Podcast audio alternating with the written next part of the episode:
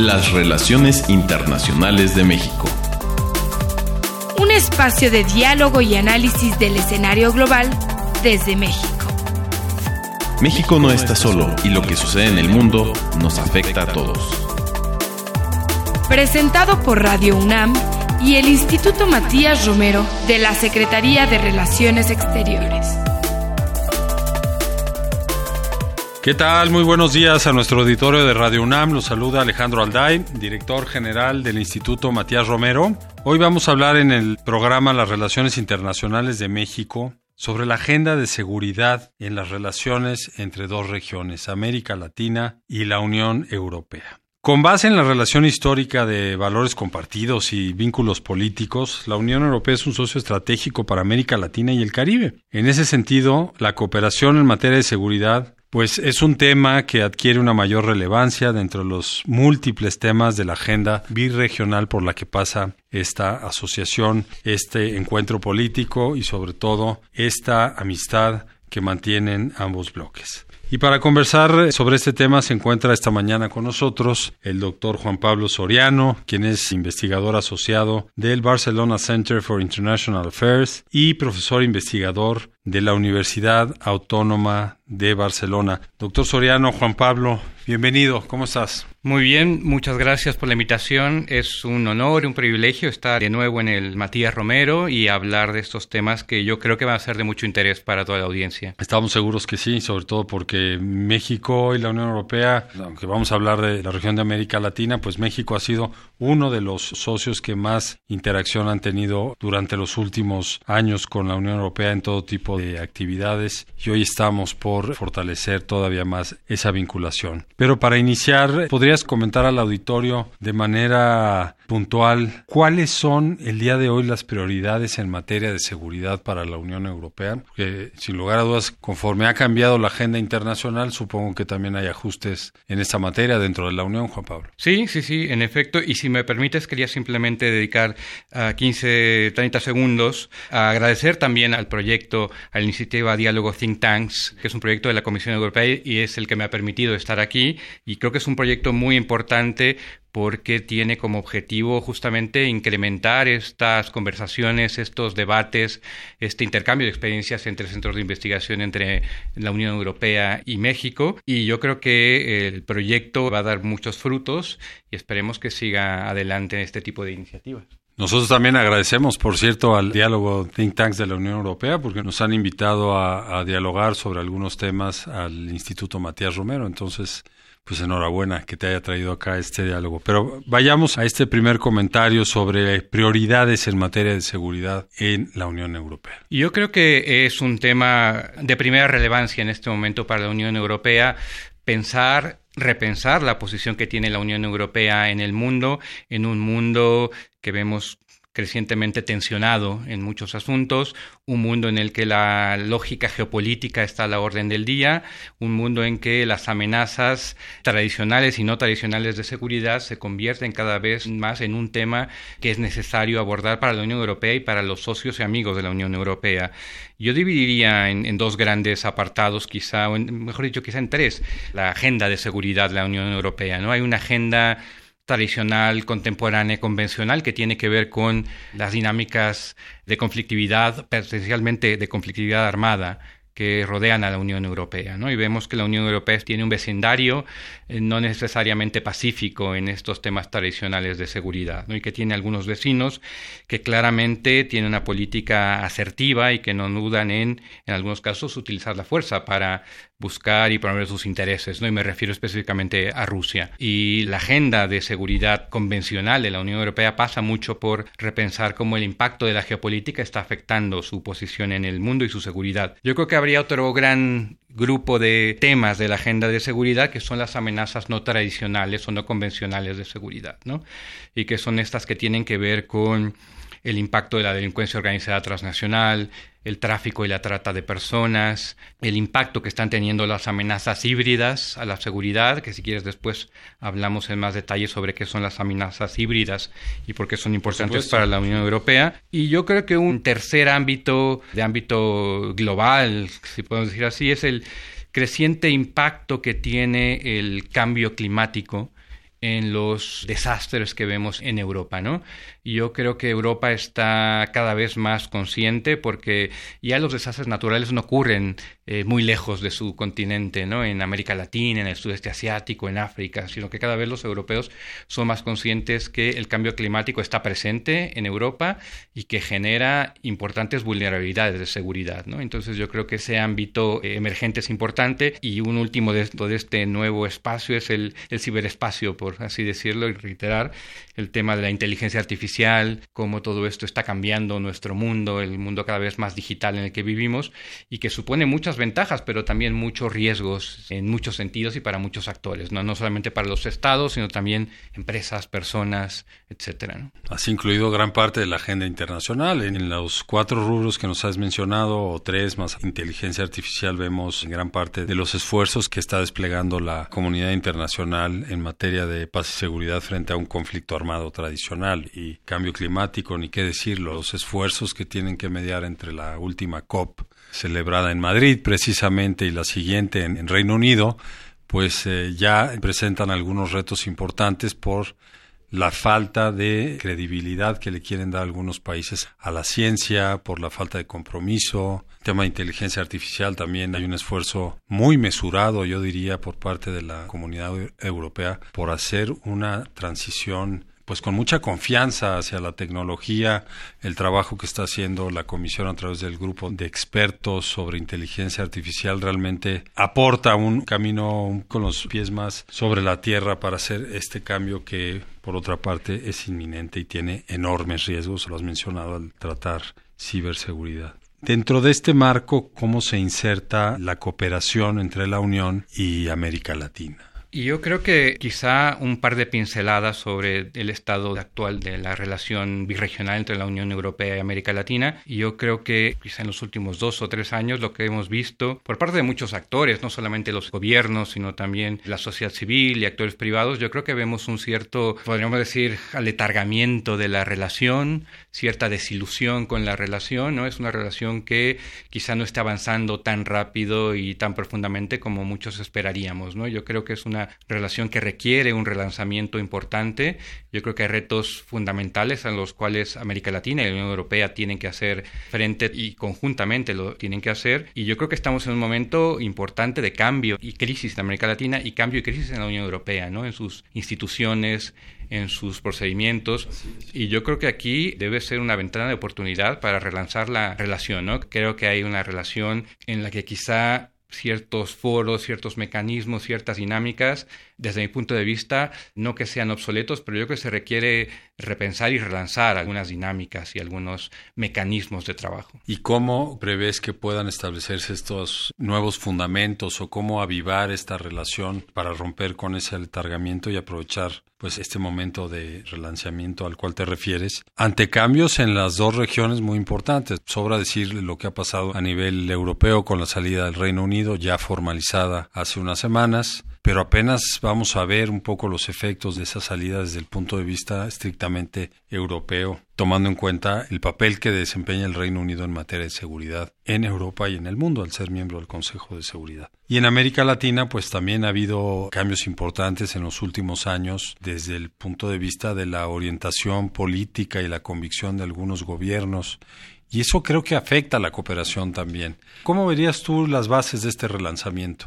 Yo creo que quizá mi primer comentario iría dirigido a no pensar que un relanzamiento de la relación necesariamente tiene que arrasar con todo lo, anterior. ¿no? Yo creo que algo importante tendrá que ser identificar claramente los fundamentos sólidos de una relación de, de, muchos años que se basa en valores compartidos que tienen que ver con la democracia, el Estado de Derecho, la promoción de los derechos humanos, el cuidado del medio ambiente y una agenda muy amplia común y yo creo que a partir de ahí revisar algunos de los elementos que no están funcionando del todo como se debiera. Y esto no quiere decir que no haya muchas iniciativas, hay muchísimas iniciativas, muchos programas en muchísimas áreas, no solamente en el área de seguridad, que es la que conozco un poco más. Y yo creo que hay que aprovechar esta, lo que ya existe para quizá pensar en otro tipo de foros con actores nuevos también. Yo creo que es muy importante incorporar las iniciativas público-privadas ¿no? en el diálogo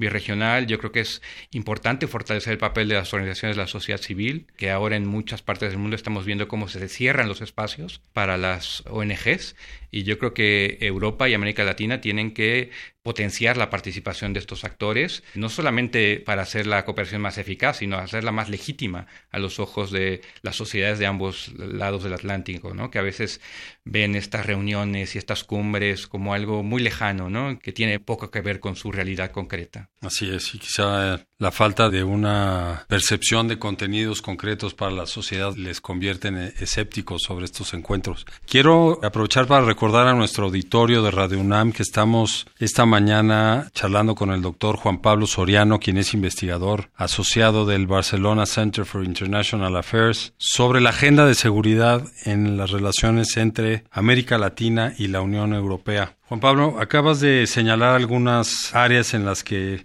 quizá desde el lado europeo, si lo entendí bien, se aprecia que no han funcionado pues los programas que se diseñaron, que se acordaron con América Latina. Pero en tu opinión, ¿Qué programas sí pueden considerarse exitosos desde la perspectiva de la Unión con América Latina en materia de seguridad? Yo creo que no me refería tanto a que no funcionen, sino que yo creo que se debe aprovechar mejor su potencial, ¿no? Eh, y hay una, una, lista muy larga, ¿no? Mira, te podría dar una lista, intentaré ser breve y rápido, pero desde 1999 que empieza la relación birregional y que ambas regiones asumen que es una relación estratégica la que hay que construir. Hay muchísimos ejemplos de programas birregionales para el combate a las drogas, para facilitar eh, información sobre temas de migración, sobre reforma de los sistemas de justicia y seguridad, sobre promoción de derechos humanos que han funcionado y que han dado buenos resultados. ¿no? Yo creo que se tiene que construir sobre estos programas, algunos de ellos ya han terminado, otros están en marcha, va a haber nuevos programas, por ejemplo, sobre fronteras, en los próximos meses me parece que se va a lanzar un nuevo programa sobre fronteras, pero yo creo que es quizá en todo caso potenciar una mejor articulación entre todos estos programas, ¿no? porque a veces los vemos o se ven como una lista enorme de programas en los cuales participan muchos estados, pero yo creo que falta una mejor articulación para poder aprovecharlos mejor. Ahora, mencionaste temas pues que nos han puesto a trabajar y unido durante mucho tiempo, ¿no? El tema de la implementación de las obligaciones en derechos humanos para garantizarlos plenamente, la libertad de expresión, el trabajo conjunto en migración, por lo menos en los grandes foros multilaterales, América Latina y la Unión Europea han ido en general de la mano. Pero cómo el día de hoy o en qué medida el surgimiento de renovadas narrativas xenófobas e intolerantes en algunos países de la Unión han influido en las políticas de seguridad nacionales y comunitarias. Es decir, vemos cómo algunos partidos que han cobrado alguna fuerza a nivel europeo en sus países y también en el Parlamento lo han hecho en ocasiones a partir de estas narrativas y gran parte de esas sociedades pues se han repensado su propia estabilidad, su seguridad, viendo quizá como el riesgo inminente la migración. Entonces, ¿cómo a nivel europeo ha influido esto para el despliegue de sus políticas de seguridad, tanto nacionales como, sobre todo, en materia de cooperación con socios como los de América Latina? Yo creo que tocas un punto fundamental y clave hoy en Europa, que no solamente tiene que ver con la seguridad en Europa, sino yo creo que toca las raíces mismas de lo que es la Unión Europea y el proyecto de la Unión Europea, ¿no? que tiene que ver con la defensa de ciertos valores fundamentales y libertades fundamentales. Y como dices perfectamente, yo creo que en Europa y también desgraciadamente en muchas partes del mundo, y yo diría también en América Latina, vemos muchas campañas políticas basadas en, la furia y en el odio, ¿no? Y el odio eh, muchas veces hacia el otro el inmigrante, odio que vemos tristemente como genera violencia, ¿no? Hemos visto en Alemania recientemente, hace pocos días, un atentado basado aparentemente en, temas de xenofobia, de odio hacia los otros. Y yo creo que ese es un tema fundamental en el diálogo entre Europa y de Europa con otras partes del mundo, ¿no? Y yo creo que como tú mencionabas, el tema migración en el diálogo birregional será fundamental que no sea, diríamos, tomado por esta narrativa y este discurso eh, xenófobo y racista, ¿no?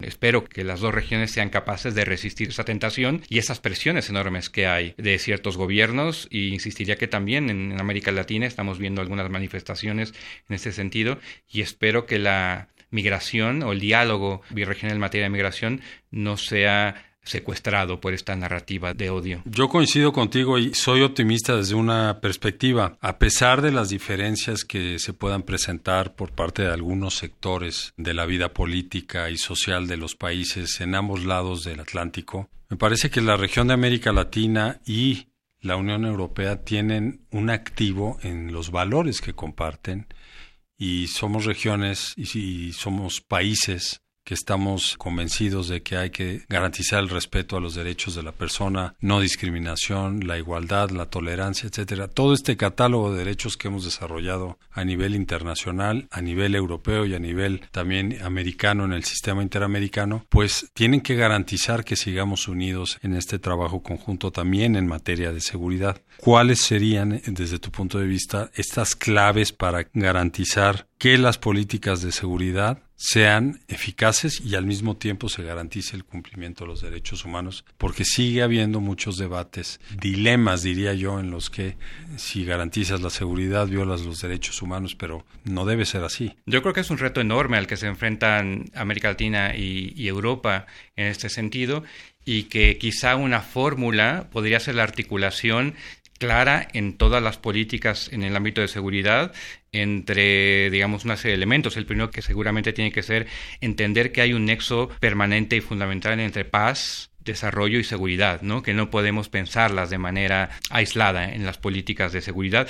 Y yo creo que otro elemento fundamental cuando hablamos o cuando desde la Unión Europea se habla de gobernanza de la seguridad, tiene que ver con políticas que sean multiactor, es decir, en la que participen en su elaboración, en su definición y en su implementación y evaluación muchos actores, no solamente los estados, también actores de la sociedad civil. Y yo creo que rendición de cuentas y transparencia tienen que ser elementos fundamentales para que estas políticas de seguridad cumplan o intenten cumplir con lo que tú mencionabas de un irrestricto defensa y promoción de los derechos humanos, ¿no? Así es, bueno, pues me parece que esa es una obligación que no está terminada en muchos países y tiene que ser eh, una prioridad para todos los gobiernos el garantizarlo, porque de otra manera, como tú lo señalas, el no garantizar los derechos humanos no te va a permitir tener desarrollo no te va a permitir gozar de seguridad. Estos tres pilares que además Naciones Unidas los interrelaciona entre sí, pues están perfectamente anclados en todo el trabajo internacional. Quiero recordar a nuestro auditorio que estamos hablando esta mañana con el doctor Juan Pablo Soriano, quien es investigador eh, asociado del Barcelona Center for International Affairs, sobre esta agenda de seguridad en las relaciones entre América Latina y la Unión Europea. Ya hablamos un poco de la relación entre las dos eh, regiones. Me voy a permitir referirme a la situación entre la Unión y México. ¿Cómo consideras que un país con las características que tiene México puede y debe aprovechar las oportunidades en materia de cooperación con la Unión Europea enfocada a la seguridad, porque estamos por renovar un acuerdo estratégico con la Unión Europea, pues con una carga importante en el tema comercial, con una reafirmación de obligaciones en materia de cooperación y de oportunidades en materia de cooperación, y también con una parte política. ¿Cómo lo percibes tú en materia de seguridad esta relación de la Unión con México y cómo un país como México debe aprovechar esta vinculación? Yo me diría dos cosas de manera fundamental, ¿no? México debe ser capaz de aprovechar todas las opciones que la Unión Europea tiene en términos de programas de seguridad hacia América Latina, de los cuales México ya participa en muchos de manera muy, muy activa, pero yo creo que se puede potenciar más la participación de México en muchas de estas iniciativas y programas, y no solamente como un actor que reciba los beneficios de estos programas, sino también un actor que pueda ser capaz de dar a conocer su propia experiencia, sus lecciones aprendidas, las buenas y las malas, que seguramente hay en México, y por tanto aprovechar mejor lo que ya existe. Un segundo elemento tendría que ser, yo creo, dar a conocer entre muchos más actores de la sociedad civil mexicana, académicos, estas iniciativas, este marco de cooperación para la seguridad que ya existe, para, digamos, entre todos poder pensar mejor cómo aprovecharlo. Y quizá en ese sentido, yo creo que también eh, insisto mucho en que eh, si queremos tener políticas de seguridad, políticas de seguridad ciudadana que sean respetuosas con los derechos humanos, que promuevan la paz y el desarrollo, hay que incorporar de manera inevitable a los actores de la sociedad civil, ¿no? A la hora de diseñar promover y evaluar las políticas. ¿no? Yo creo que eso en Europa se hace un poco más, pero también es verdad que Europa tiene mucho que hacer en ese ámbito y yo creo que México, México también. Muy bien. Mencionaste al principio brevemente el tema de la ciberseguridad como una de las prioridades en Europa. ¿Cómo se está preparando la Unión Europea y los países en lo individual frente a esta que pues es una tarea que a todos los países les está ocupando gran parte de sus recursos, se desarrollan eh, unidades muy potentes para combatir esta actividad que por otra parte crece cada día, nos obliga a desarrollar herramientas muy sofisticadas, a garantizar una educación en la población mucho mayor para poner en práctica medidas de autoprotección. Pero como en Europa, que además desafortunadamente ha vivido ataques terroristas con cierta frecuencia en los últimos años, este tema de la ciberseguridad está siendo pues tratado. Sí, yo creo que es un tema fundamental porque toca muchísimos aspectos de la vida de los estados y de los ciudadanos y justamente además es un tema que tiene mucho que ver con la nueva geopolítica en la que vivimos en el mundo y en la cual México no está, ah, digamos, ajeno, ¿no? El gran debate, como seguramente los oyentes y tú mismo habrás visto, tiene que ver con el futuro de la inteligencia artificial, ¿no? Y quién la controla y cómo se controla. Tenemos dos grandes actores, que son China y los Estados Unidos. Y Europa, justamente, yo creo que está en el momento de definir cuál es su posición en este gran debate y cuestiones prácticas que tienen que ver con su seguridad, cómo se regula el ciberespacio para garantizar seguridad, pero también respeto a los derechos humanos, ¿no? que de nuevo volvemos al, al gran tema. Y yo creo que en este sentido, aunque pareciera que a veces Quizá para algunos observadores México está muy lejano de estos temas de el ciberespacio, la inteligencia artificial, la ciberguerra. Es un eh, tema inevitable y que nos afecta más de lo que creemos en la vida cotidiana, no solamente sobre nuestros datos, sino sobre muchas actividades estratégicas del país. ¿no? Y yo creo que ahí, por ejemplo, es un ámbito donde la cooperación en seguridad birregional se va a incrementar muchísimo aunque ya aparecía este tema, si no recuerdo mal, desde el 2002, la ciberseguridad en el diálogo birregional, en materia de seguridad, pero no, no ha sido, digamos, un elemento fundamental. Yo creo que en los próximos años veremos cómo es eh, en el interés de ambas regiones profundizar más esta discusión sobre el ciberespacio, la ciberseguridad y cómo se regula a nivel internacional y quiénes son los actores que pueden regular estos temas. Y a ver si es posible realmente regularlo a través de normas uniformes y universalmente aceptadas, ¿no? Porque hay muchos intereses de por medio. A mí me gusta mucho la, la manera como en Europa se está tratando la inteligencia artificial, por ejemplo, porque le quieren dar esta parte de fiabilidad al ciudadano para que no sea un área de la cual tenga desconfianza y temor. ¿no? Por los mitos que hay alrededor de la inteligencia artificial. y las realidades. Y algunas realidades en también. China, ¿no? Por ejemplo, con el sistema este de créditos sociales, ¿no? Cómo se utiliza la inteligencia artificial, ¿no? Y también creo que tiene que ver con las herramientas para la guerra, las armas que se están haciendo con inteligencia artificial y cómo puede afectar poblaciones civiles. Pero ese es un debate muy grande y qué bueno que nos compartes esto porque en México cada vez más se hablan de estos temas de inteligencia artificial, ciberseguridad y bueno, tenemos que seguir trabajando y entendiendo mucho cuáles son eh, sus extremos. Quisiera, Juan Pablo, por último, hacerte una pregunta que tiene que ver con una aspiración de México. Este año, el 2020, estamos haciendo campaña para ocupar un puesto como miembros del Consejo de Seguridad de Naciones Unidas. ¿Cómo podríamos aprovechar desde la perspectiva de la política exterior mexicano estos encuentros y diálogo que hay entre la Unión Europea y América Latina? Finalmente México va a ser un representante de América Latina para nuestra próxima participación en el Consejo de Seguridad?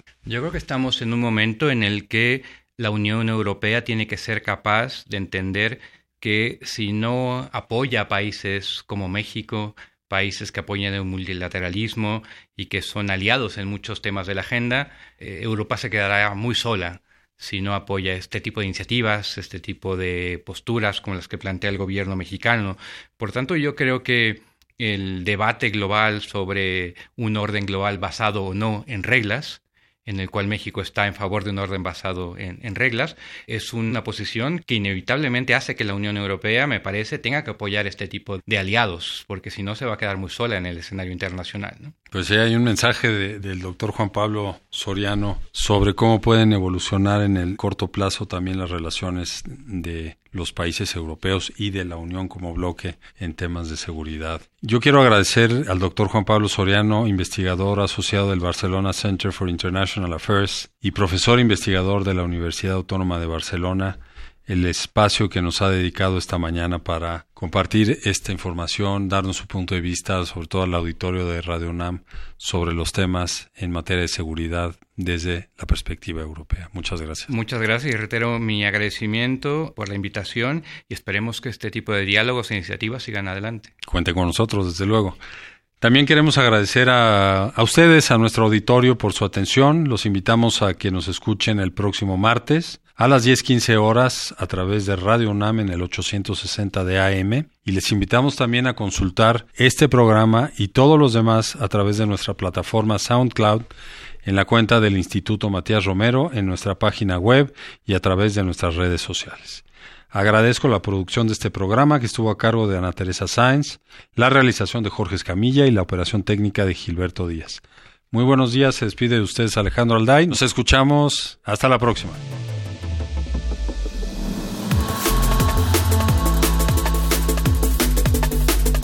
Las relaciones internacionales de México.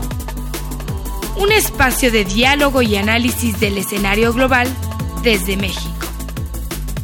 Presentado por Radio UNAM y el Instituto Matías Romero de la Secretaría de Relaciones Exteriores.